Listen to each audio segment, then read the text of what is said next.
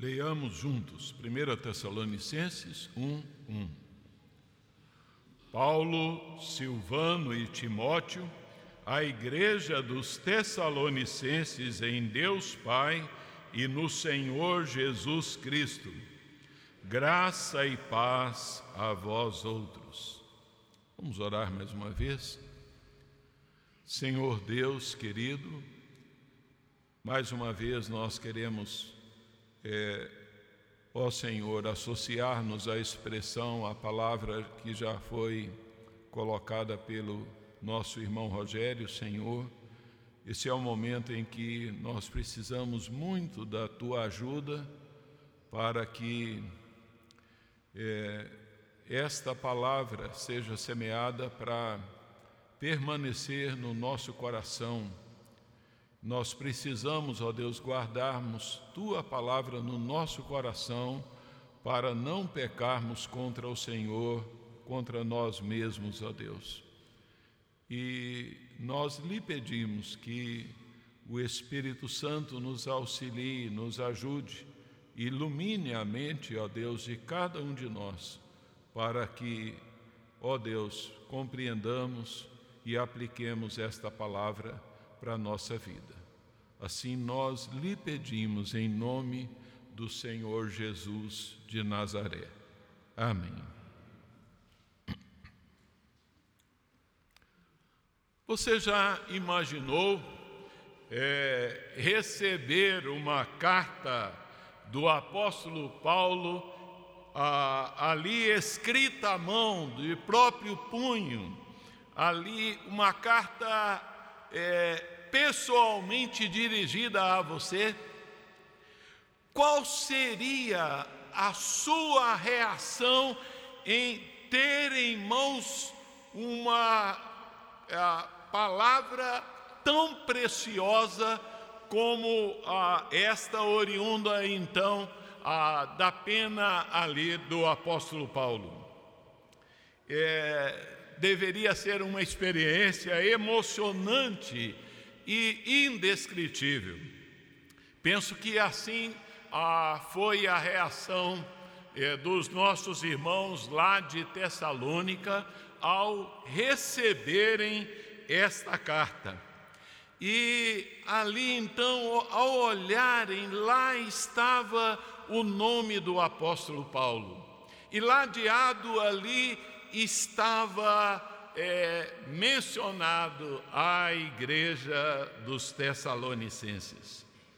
Contudo, num sentido mais amplo, mais lato, é toda a igreja autêntica do Senhor Jesus, de geração em geração, teve esse privilégio. Ah, porque esta carta, muito mais do que ser um documento, uma carta antiga, ela é uma epístola ah, que tem como destinatários a igreja é, de todas as eras, que tem como destinatário cada cristão, cada servo do Senhor Jesus de todas as gerações. Nessa carta, é, muito mais do que o apóstolo Paulo Deus continua falando aqui a cada um de nós hoje. Embora seja uma carta escrita há mais de dois mil anos atrás, ela está na palavra de Deus para o nosso proveito, para o nosso crescimento, para que ela ah, seja aplicada em nossa vida para o nosso benefício. De modo que essa epístola, ela é hoje também para mim e ela é para você, como uma fonte de bênção preciosa nos dias de hoje. No sermão anterior, nós partilhamos o contexto histórico que envolveu a formação, é, a plantação, a formação é, ali ah, o útero onde foi gerado a igreja é, de Tessalônica.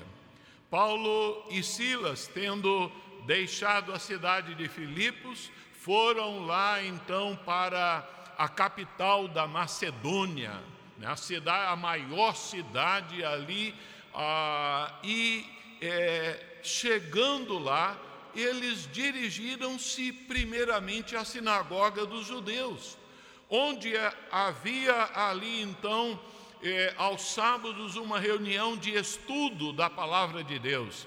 E o apóstolo Paulo, ele explorou ali a todo o contexto profético do Antigo Testamento, explicando a palavra por palavra, profecia por profecia, mostrando que era necessário que o Messias padecesse, que ele sofresse e ali é, fosse rejeitado pelos homens mas que ele então, ao morrer, ele haveria de ressuscitar e então esse Messias, Paulo diz que é Jesus de Nazaré.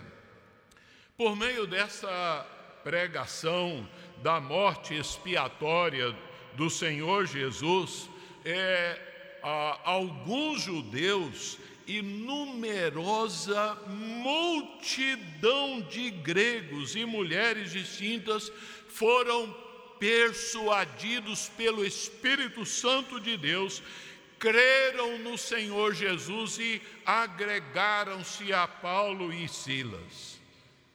De modo que a epístola, é, esta epístola aqui, ela é dirigida a, a esse grupo de irmãos recém-convertidos. Né? Ah, ela é um dos documentos mais antigos do Novo Testamento. Ela foi escrita, por certo, é, entre os anos 50 e 51, então, da era cristã, após o retorno de Timóteo. Paulo, preocupado ali com a aqueles irmãos, enviou Timóteo, e Timóteo retorna trazendo as notícias e ali é, inteirado de como estava aqueles irmãos, aquela igreja, ele então redige e escreve esta carta. De modo que esta carta foi escrita para pessoas reais, é, que vivenciavam problemas reais em meio a uma a sociedade nada favorável à fé cristã. De modo que é, é muito fácil para nós, à medida que nós vamos ler, estudar e meditar nessa carta, nós nos olharmos ali como em um espelho e vermos que as necessidades, os ensinos dados ali à igreja de Tessalônica, é, eles cabem perfeitamente, eles vestem perfeitamente na minha vida e na sua vida. Nós temos vários motivos importantes para estudarmos essa carta. Ela é um dos menores livros do Novo Testamento, tem apenas 79 versículos. Ela é uma carta pastoral em que Paulo expressa sua preocupação pelo rebanho. Ela é uma carta doutrinária muito interessante pelo enfoque que o apóstolo Paulo dá aqui acerca da segunda vinda de Cristo. E é interessante ver que cada capítulo encerra com uma palavra sobre a volta do Senhor Jesus Cristo. De modo que, se perguntássemos por que deveríamos estudar essa carta, por que, que Paulo escreveu essa carta, qual o propósito de Paulo em escrever essa carta, nós vamos encontrar um consenso harmonioso em, em muitos estudiosos. Nós vamos verificar que há o desejo de expressar gratidão, de expressar a alegria e contentamento daquele evangelista ao ver então a reação do desejo de crescimento espiritual na vida de muitos recém-convertidos. Ele escreveu para orientar os irmãos e a nós também quanto à necessidade imperiosa da, de uma vida de santificação, e ele também é, escreveu para nos dar a gloriosa mensagem esclarecedora, com ricos detalhes, da volta do Senhor Jesus. De modo que, por meio deste curto versículo, eu quero partilhar com os irmãos sobre os pastores, o rebanho e um desejo.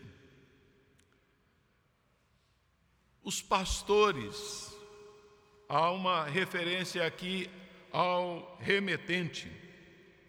No primeiro século, uma correspondência, ao escrever ali uma correspondência, costumava-se escrever ali então é, o nome do autor da carta logo no início e no, é, bem diferente do que nós fazemos hoje. Paulo segue esse princípio habitual então da época. Primeiro ele escreve ali o seu nome e considerando que ele é o principal responsável ali pela presente carta, é por isso que o seu nome vem em primeiro lugar. Nós sabemos que Paulo é o nome romano dessa pessoa extraordinária que anteriormente era conhecida pelo nome hebraico de Saulo, Saulo de Tarso. É, grandes estudiosos reconhecem que o apóstolo Paulo foi então o maior cristão de todos os tempos, sendo um, um missionário dinâmico, plantador de igrejas, pregador, ele que escreveu 13 das cartas que nós temos no Novo Testamento. Mas Paulo diz que ele está aqui ladeado é, de dois irmãos, de Silvano e Timóteo. Era é, a inclusão do nome desses irmãos é uma demonstração de consideração, de honra, de parceria é, a qual estavam ali envolvidos aqueles irmãos.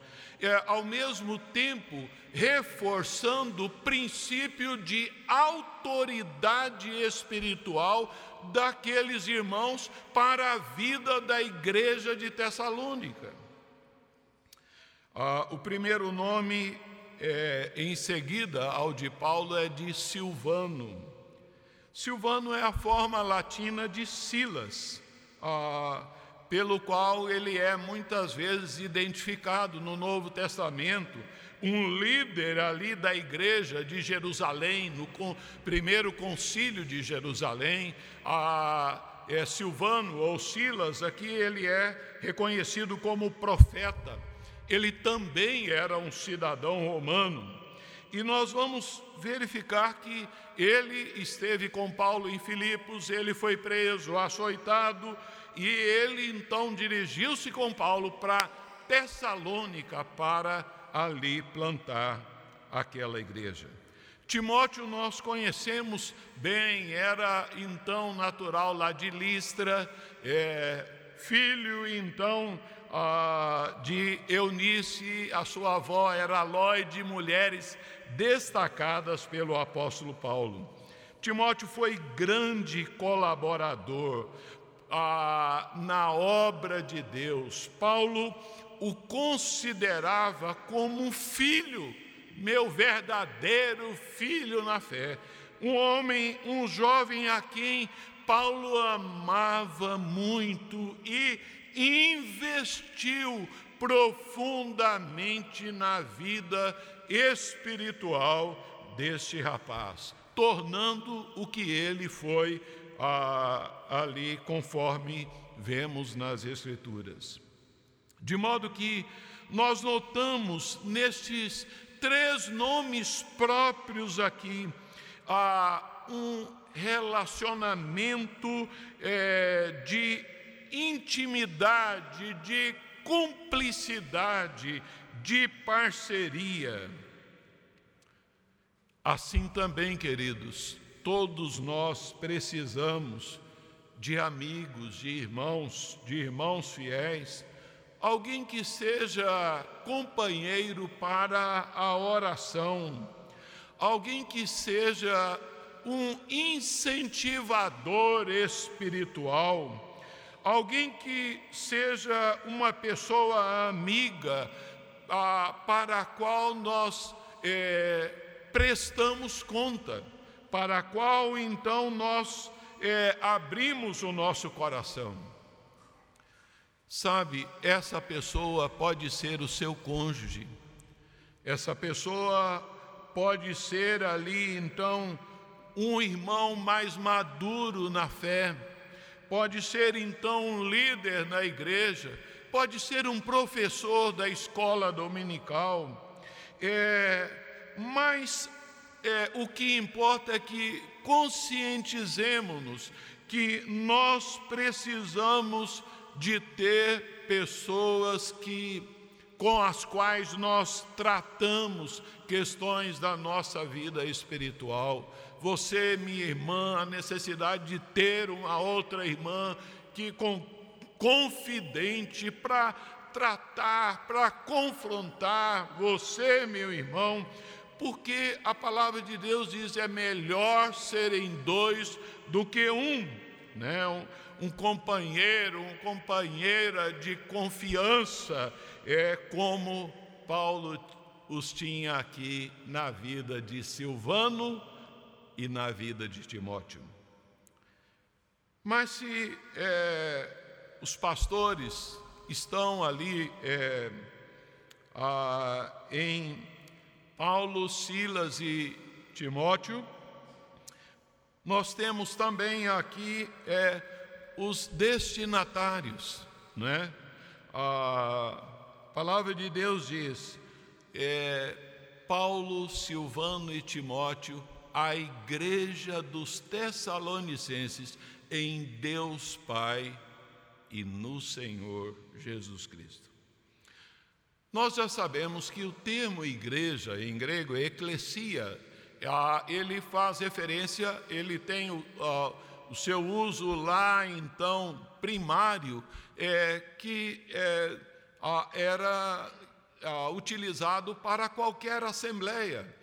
Há uma reunião, uma convocação, é, normalmente para o portão, para a porta da cidade, para tratar de assuntos que interessavam ali ao povo, e é, essa palavra ela foi tomada e então é, passou o Espírito Santo a aplicá-la e a então defini-la como a igreja de Deus, como um povo chamado para uma reunião, um povo congregado para adorar ali ao Senhor. De modo que o termo igreja indica uma reunião, a assembleia de pessoas, a assembleia de, daqueles que Deus chamou das trevas para a sua maravilhosa luz, conforme nós lemos na carta do apóstolo Pedro. Paulo diz à igreja de Deus, aos, é, a igreja aos, é, aos Tessalonicenses. Aqui há uma referência a um grupo local de pessoas, é, mas ao mesmo tempo é, refere-se à totalidade dos irmãos na fé de todos aqueles que creram em Cristo Jesus. nós sabemos que igreja não é prédio, não é uma instituição na, na cidade, mas é um povo, povo que recebe a Cristo como seu Senhor e Salvador, um povo escolhido de Deus. De modo que nós vemos que ah, nessa colocação do apóstolo Paulo, que esse grupo de pessoas, ah, alguns judeus, uma multidão de gentios e ah, é, mulheres distintas, ela, é, eles ali então é, estão simultaneamente em dois lugares.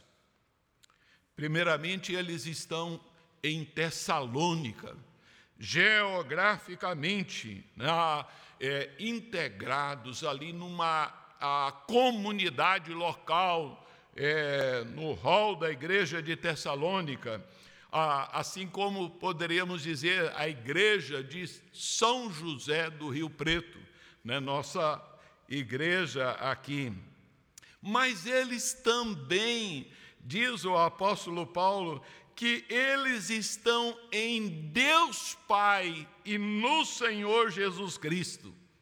Ou seja, eles estão presentes na igreja invisível e universal eles tinham uma comunhão com o Pai e com o Filho e entre eles como irmãos. É a verdade que nós afirmamos no credo apostólico, né? Então, creio na Santa Igreja Universal, na comunhão dos santos. De modo que a palavra igreja aqui, ela também reflete a, o uso antigo, é, lá do Antigo Testamento, é, daqueles que pertencem a Deus como seu povo, que são do Senhor. O apóstolo Paulo via a igreja como uma grande família. É maravilhoso ver que nesta carta aparece 18 vezes a palavra irmãos, né, ele a, é, expressa a importância do ajuntamento é, dos cristãos como corpo de Jesus Cristo. E ele diz: olha, a igreja que está estabelecida em Deus Pai e no Senhor Jesus Cristo. A igreja, ela não tem vida própria em si mesma. Ela vive em Deus, ela depende de Deus e ela caminha para Deus.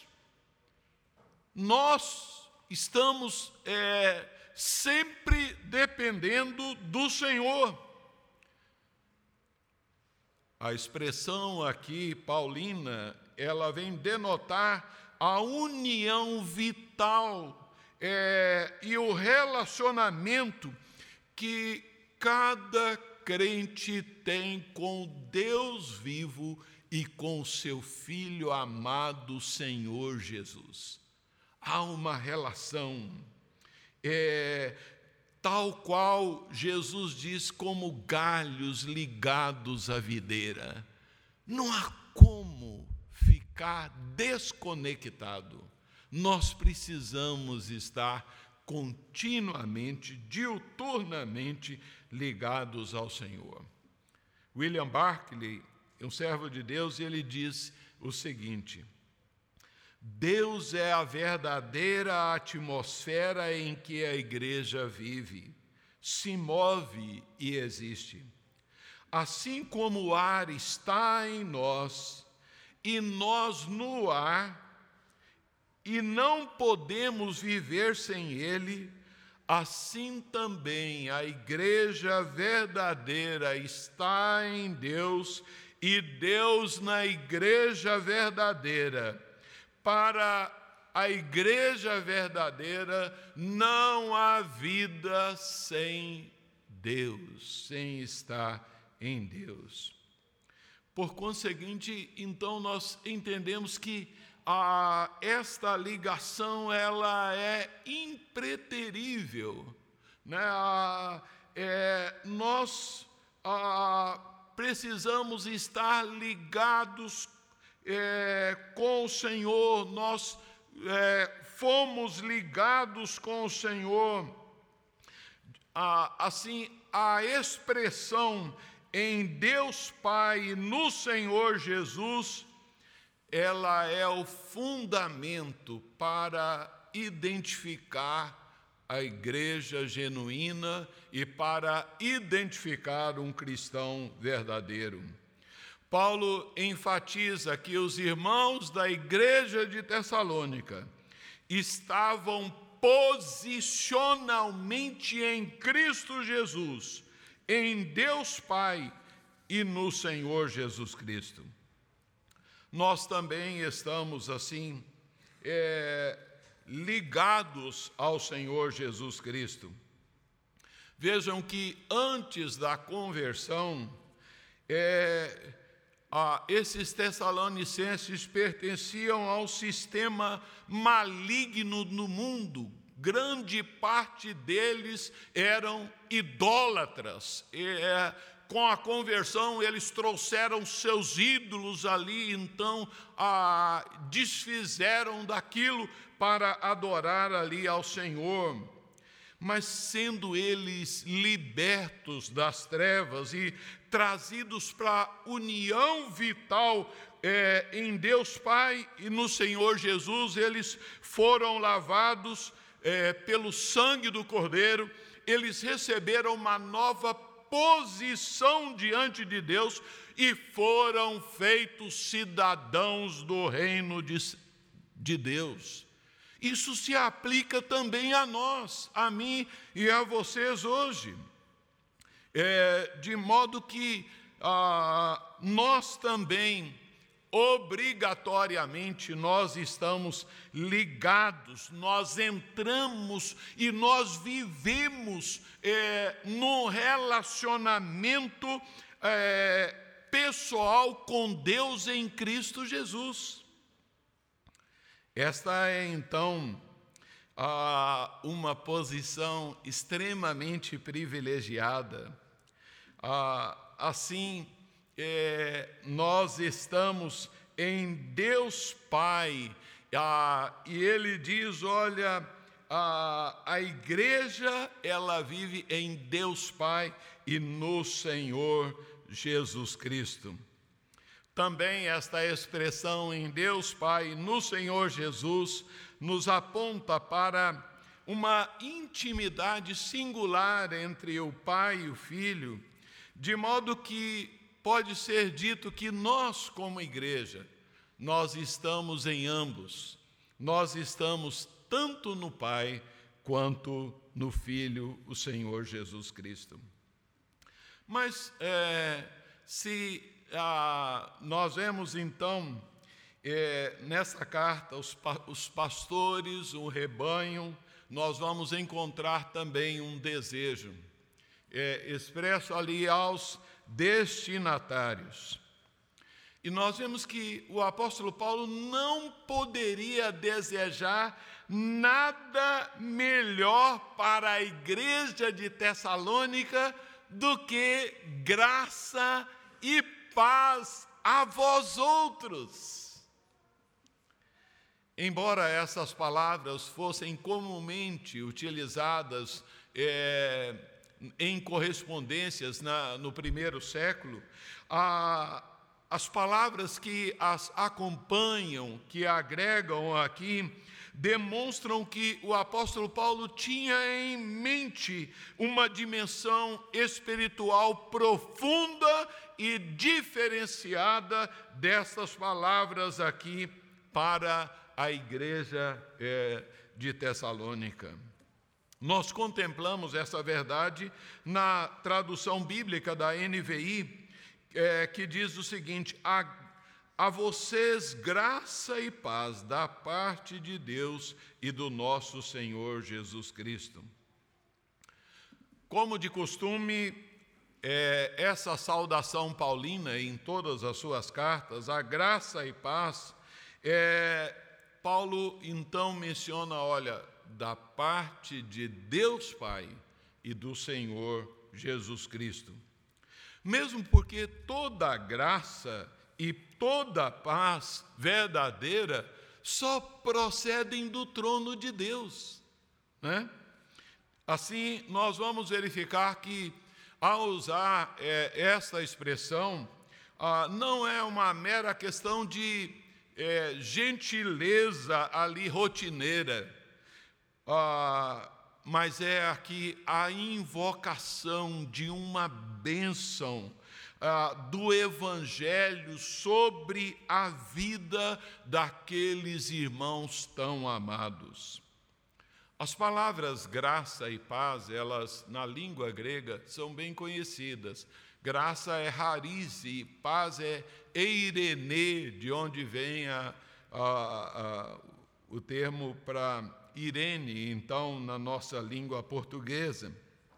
Nós temos nestas expressões aqui, é, a, a, na graça, a natureza é, da obra de Cristo e na paz, a, assim, os efeitos da obra de Cristo na nossa vida. A graça é um servo de Deus disse que ela é a raiz e a paz ela é o fruto que ah, se contempla, que se colhe resultante dessa raiz genuína. É, a paz ela é, tem então a, o seu fundamento na ação infinita, graciosa de Deus, é, e a paz ela indica o nível de vida que passamos a viver e a desfrutar desde que o Senhor nos reconciliou para com Ele. Assim, é, mas quando nós olhamos aqui, é, nós sabemos que a graça ela reflete o próprio Evangelho nós anunciamos o evangelho da graça de Deus. Mas o apóstolo Paulo, quando ele está aqui desejando graça, ele não está é, referindo, desejando que eles recebam a graça salvadora, né? Afinal, eles já eram reconciliados com Deus, eles já estavam em Deus, eles já estavam unidos ao Senhor Jesus Cristo, já foram vivificados pelo Espírito Santo e desfrutavam dessa união com Jesus. Embora aqui o apóstolo Paulo ele usa a graça é, e essa graça ela carrega assim um sentido mais restrito de perdão de pecados, o uso que o apóstolo Paulo faz aqui de graça é está então fazendo uma referência a uma fonte de todas as bênçãos procedentes da vida e do trono de Deus. Tudo que nós recebemos, irmãos, é graça. Nós não merecemos nada.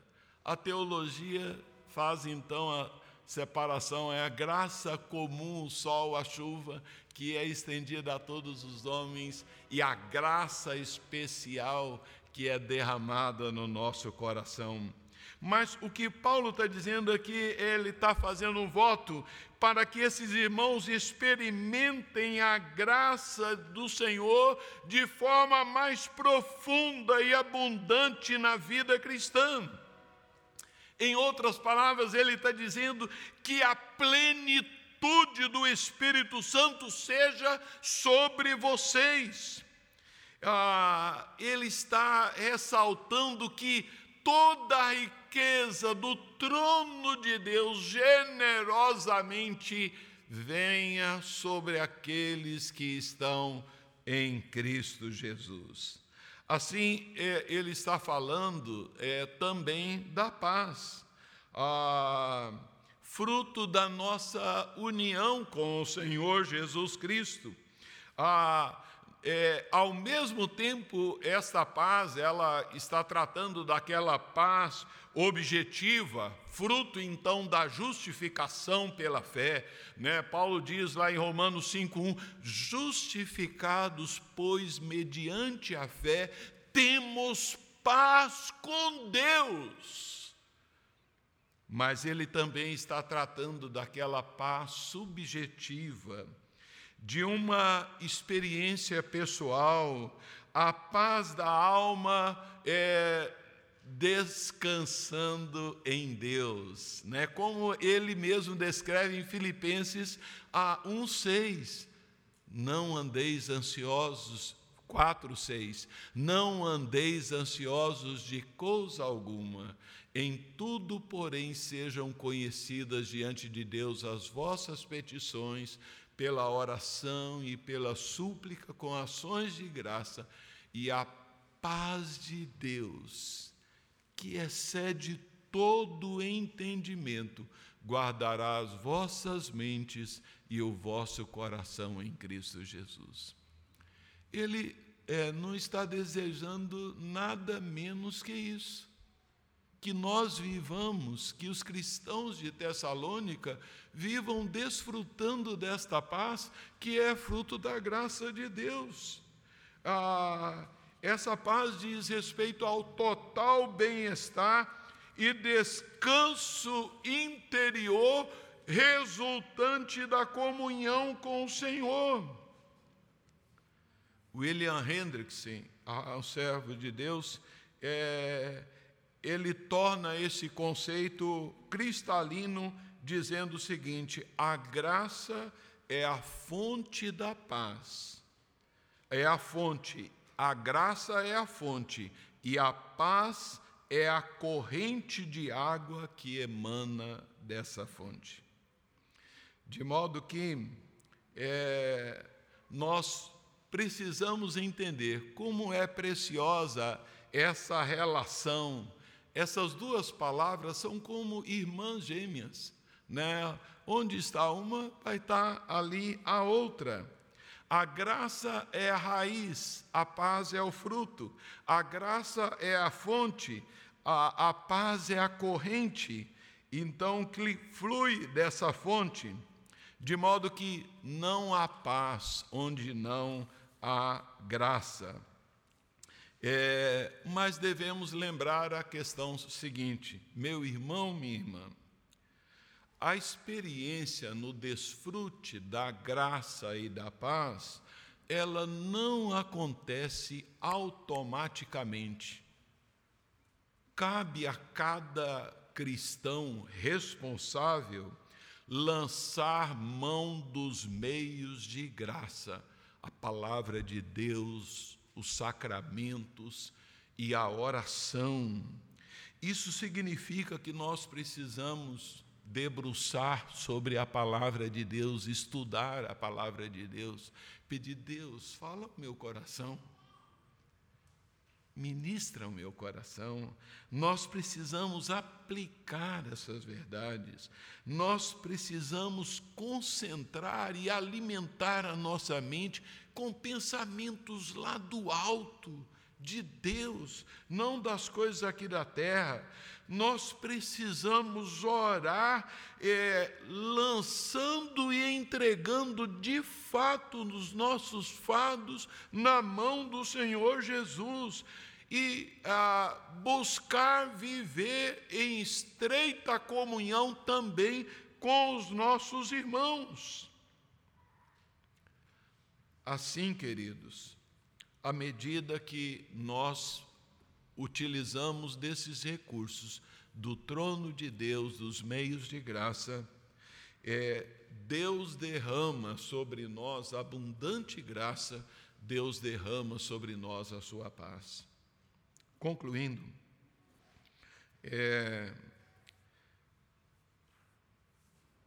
esta carta ela foi escrita de uma forma muito positiva muito construtiva, e eu creio que é, vale a pena você lê-la e meditar nessa carta.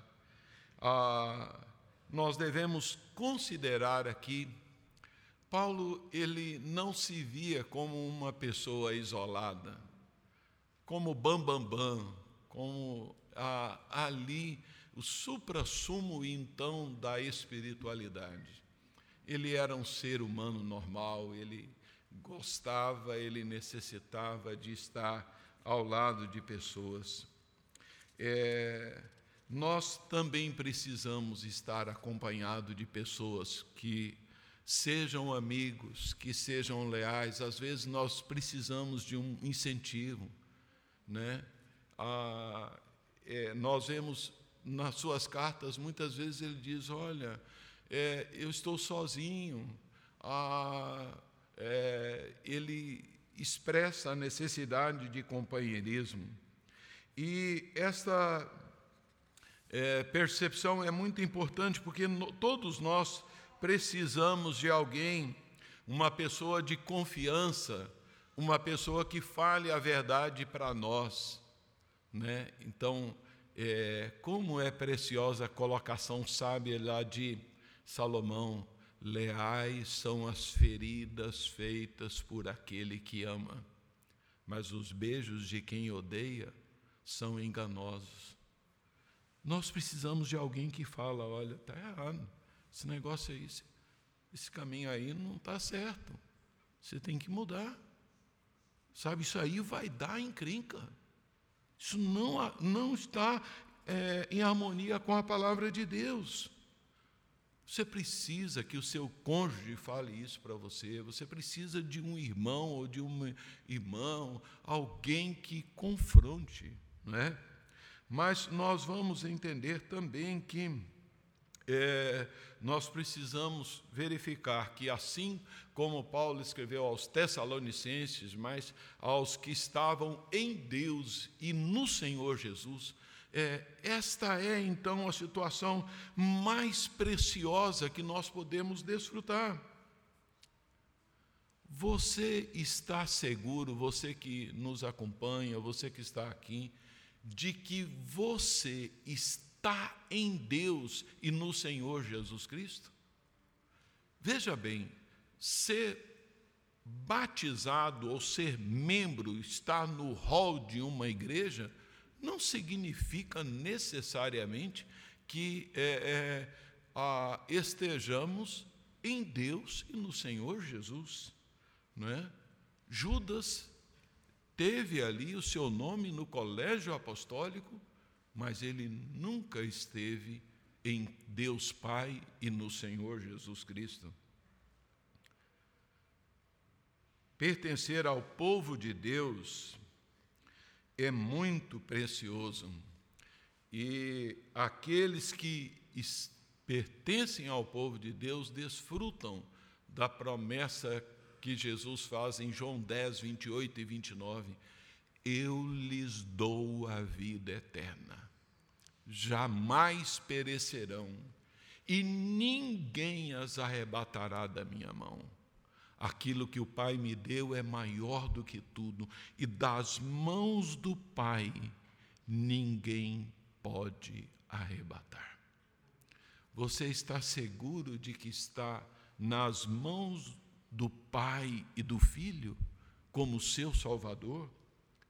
O seu comportamento é um comportamento de alguém que desfruta da graça do Senhor? Em meio às tribulações, às dificuldades da vida, você tem aprendido a buscar essa paz que excede todo entendimento que Deus quer nos dar graciosamente na luta, na encrenca mais difícil da vida? Você é ou você se sente tentado a buscar a paz em outras fontes? Que Deus, assim, nos abençoe e tenha misericórdia de nós. Nós vamos, agora, nesse momento, é, sumiu